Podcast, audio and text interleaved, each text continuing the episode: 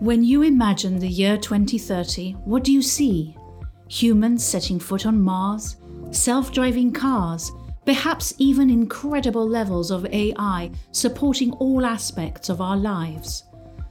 But ask yourself do you believe we will truly have universal healthcare for everyone? Hello and welcome to Voices for Health, a channel by Roche where we reflect on the challenges and opportunities facing health systems around the world as they seek to offer safe access to quality care for each and every patient today and tomorrow. In this podcast, we'll be talking to researchers, health professionals, policymakers, innovators, and patient advocates. Their voices will help us to explore and hopefully determine ways to solve some of our society's most pressing questions. How can we prepare health systems for the innovations and advances of the future? How can we improve citizens' quality of life and their access to healthcare? And how can we do this without compromising the sustainability of our health systems? Hello,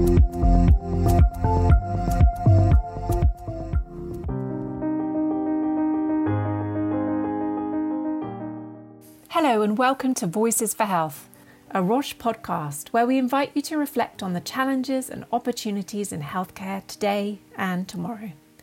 My name is Rachel Lasser, and I'm part of the Roche communications team. Today, I'm pleased to invite you to listen in on a stimulating conversation between our head of Pharma International, Porrick Ward, and the always dazzling Daniel Kraft from Singularity University. Our guests will discuss how they feel the moon landing and the COVID 19 pandemic are similar in terms of providing opportunities for collaboration and the acceleration of innovation. They will talk about their belief that there are two things the world needs great innovation and fast and timely access to it. And they will explain why they think the future of medicine is personalised healthcare. But before they begin, let me introduce Daniel. Daniel Kraft is a Stanford and Harvard trained physician scientist, inventor, entrepreneur, and innovator. With over 25 years of experience in clinical practice, biomedical research, and healthcare innovation, Daniel has served as faculty chair for medicine at Singularity University since its inception in 2008. He's the founder and chair of Exponential Medicine, a program that explores convergent, rapidly developing technologies and their potential in biomedicine and healthcare. He's the founder and chair of Exponential Medicine, a program that explores convergent, rapidly developing technologies and their potential in biomedicine and healthcare. You can learn more about Daniel on his website, danielkraftmd.net. Now, without further ado, I leave you with Daniel and Porrick.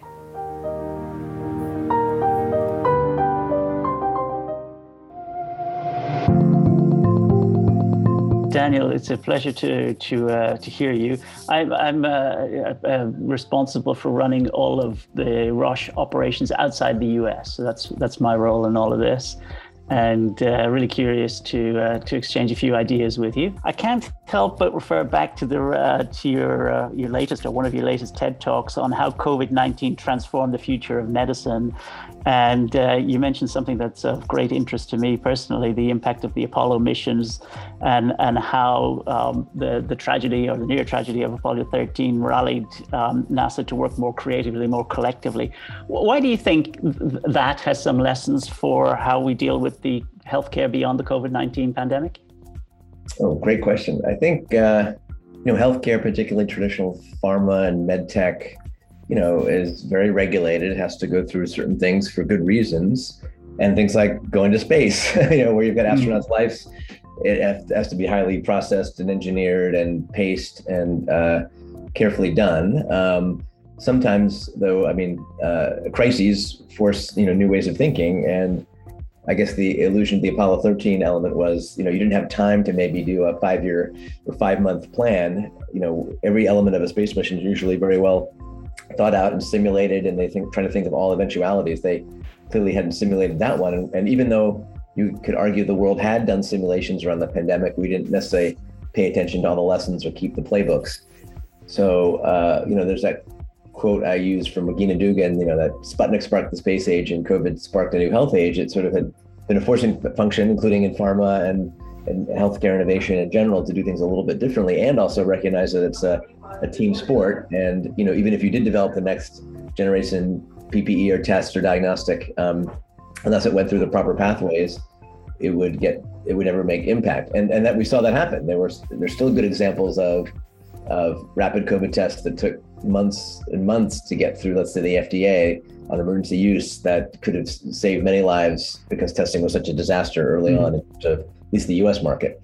So um, I think, you know, the, the, the, the, the sort of Apollo element was, you know, we're all on the same spaceship Earth. We all need to work together, particularly in the setting of a pandemic where we really don't have any true borders. And and that some of the hopefully some of the lessons from working collaboratively, whether it's on Zoom or using new digital pathways, kind of going from lab to laptop, um, new ways of um, accelerating clinical trials, uh, will will give us lessons that will help you know general bio you know healthcare innovation going forward. Yeah, that would certainly be uh, amazing to to believe. And I, I, you know, we at, at Roche, you know, we have a diagnostics division, we have a pharma division where, where I work, and then we have a, a smaller and growing healthcare data division. And and we've all been involved in new ways and working in totally new ways to try and make a difference, primarily through diagnostic tests and therapeutics over the last year. I guess one of the things that, that is always on my mind, though, it, which is somewhat different to the Apollo example, and that is um, in order to convince, you know, well, in, in order to learn from from from the from the Apollo 13 um, uh, situation, they just had to convince other astronauts that it will be safe enough to take uh, the next spacecraft. Here, we, we all have to work together to to uh, to make the general public understand and believe that even though we're doing things faster than we used to, it's still safe and it's still effective and it's still okay to take those vaccines, those diagnostic tests, and those and those medicines. What what what learning have you uh, seen over the past year on this, and how, what is it that you think we might need to do in order to help people understand that speed um, does not mean sacrificing quality?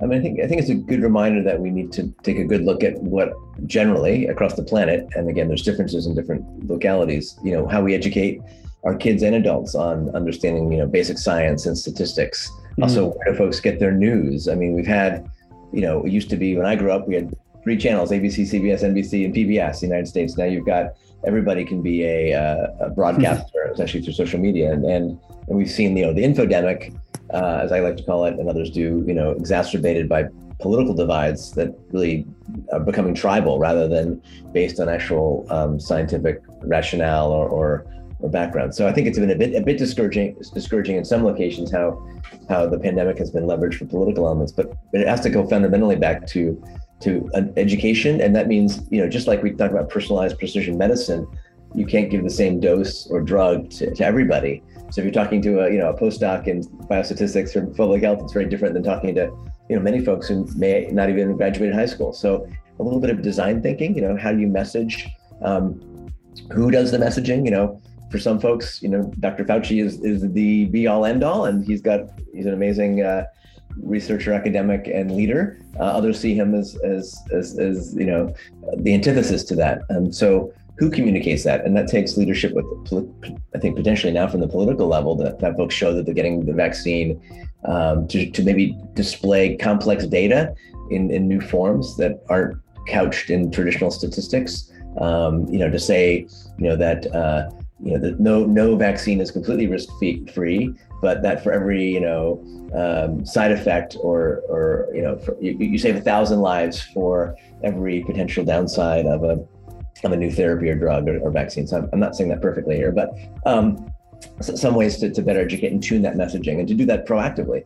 Um, and, and also give examples that people know about that they may have forgotten or maybe never learned about mm-hmm. how the world's changed since we had a polio vaccine or why why um, uh, almost every healthcare worker gets hepatitis B vaccines and how we've already had mandates for things that impact public health like uh, smoking uh, not being allowed in certain places, or the fact that we need to wear seatbelts, all that benefit the common good and not create this as a freedom um, type um, element. But I'm broaching into politics here. I just think it's important to think about our me- messaging and also education, and to be that, and to, to think about um, how how biopharma, the medical industry, uh, and and our and our you know to our elementary schools can think differently in the future about understanding what a clinical trial is, how a drug's developed, how a vaccine's developed, you know, how a test is validated, so that people have more confidence. Daniel, I really like the way you're approaching that, starting with education. I think it's it's it's a, uh, it's a subject matter that's close to all of our hearts uh, here at Roche and, and way beyond. But it,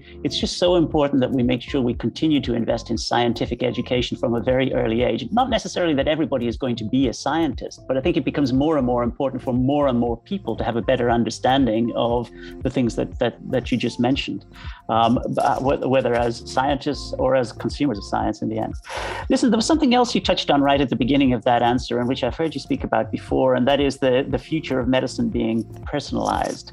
Um, it, it, we have a view on it, of course, but but I'm, I'm curious to explore what, what your view is and, and why you see the benefits of personalized, what you see to be the benefit of personalized healthcare in terms of outcomes, in terms of efficiency, equity, uh, uh, sustainability of healthcare systems, and so on.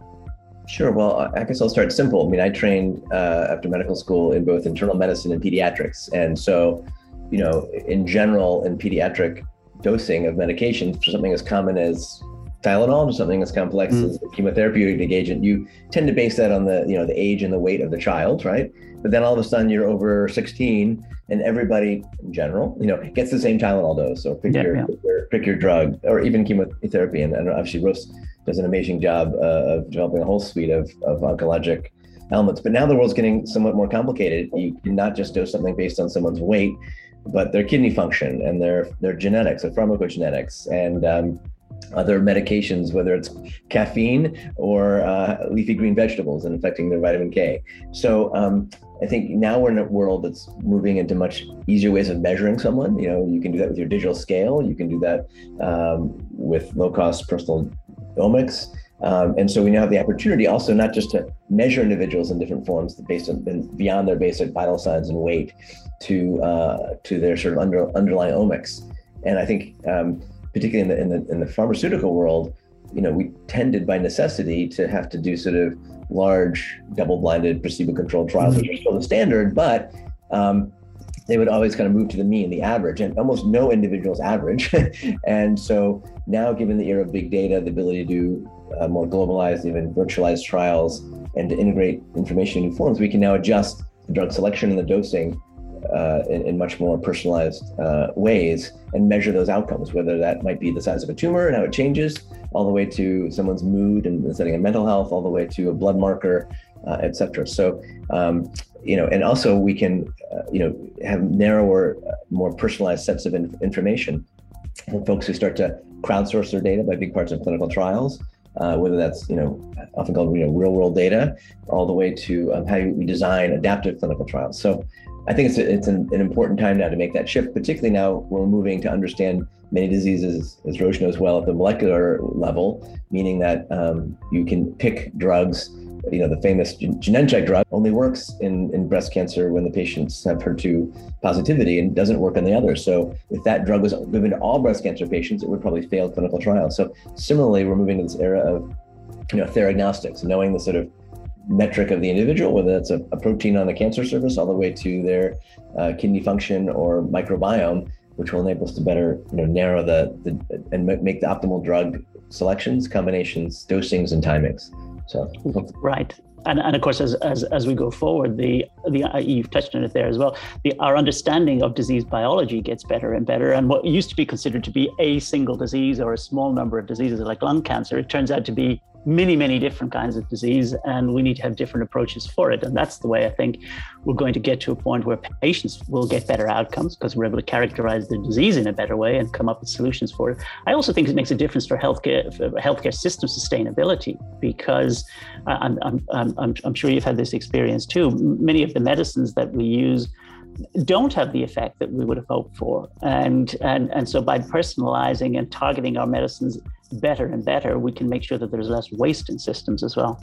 Sure. And when, to, to that prior point, um, you know, I love your point about, you know, lung cancer is thousands of subtypes, or even something as common as type 2 diabetes. When you look mm. at the genomics of type 2 diabetic patients, uh, you can subset at least three very large distinct subsets who respond differently to diet, medications, exercise, and other interventions. And, and that applies to almost everything from, from autism, which is a whole spectrum, to to you know inflammatory bowel disease to, to immunology, you know, autoimmune diseases. So and, now we're also learning again that you know people have different physiologies, meaning there's the whole area of you know, circadian medicine, when what clocking the drug and drugging the clock, uh, or the other way around, uh, so that we you know not not all drugs need to be twice a day for some people. Sometimes it's once a day or three times a day. So this whole new ability now to get into this world of quantified self, to quantified health, understand you know the, the, the physiology in a more molecular and, and integrated way, and then to design the therapies that really match the individual. We're definitely on board with that, Daniel. I mean, we're looking for more and more personalized solutions, so we're happy to be part of that disruption or to lead it where we can. Hopefully, we will get better outcomes for patients and more sustainable systems around the world in the years to come. Daniel, that has been the fastest 15 minutes I remember experiencing for quite a long time. It was a very engaging uh, and, and entertaining conversation. Thank you so much for your time. I would say uh, just a small story that relates to my relationship to, to Genentech uh, Roche, because you are still combined, I think, right? Yeah, yeah, of course. Back in high school, I was lucky as a kid to, to work at the National Institutes of Health. And mm. I worked in a lab studying um, the histamine uh, release in the IgE receptor, and I made some of the first monoclonal antibodies to the IgE receptor, mostly mostly to study its structure and function. And then I had the idea that what if we blocked IgE uh, binding with an antibody and came up with some that we developed in the lab as my high school science fair project and show that we could block IgE mediated type 1 hypersensitivity immune response, you know, basically, you know, allergies. and uh, won the county science fair and the and the international science fairs with both in vitro and then the next year in vivo and, and, and rat models. At the time, 1986, we couldn't make humanized antibodies, at least they weren't mm. normal. As I said, we should take this to treat patients and kind of forgot about it. We published it. And then six, seven years later, I was a medical student at Stanford, got a call from a from uh, the lead of immunology at Genentech saying, we need your initial papers hmm. uh, in a patent dispute with Tanox. And that drug, that whole approach became Xolair, which is a big uh, it is. drug. So, Did you uh, ever I, imagine back then that we would be where we are now then? Well, I wish I'd patented it and knew something about uh, entrepreneurship and biotech back in high school. Um, but it's the idea that now you can take something, even a high school kid can come up with an idea uh, and actually do biology. And now it's even easier in the era of, you know, um, synthetic biology and uh, lab-based, you know, lab design, et cetera, and, and come up with solutions that can be scaled and, and have a big impact. So exciting time for innovation across biopharma. So thanks. Indeed. I hope you enjoyed this brief conversation between Porrick and Daniel as much as I did. Thank you for listening and stay tuned for the next episodes of Voices for Health, where we'll continue to look at how we can deliver better outcomes for more patients more sustainably. Visit our website at roche.com forward slash voices podcast to find out more information about transforming healthcare.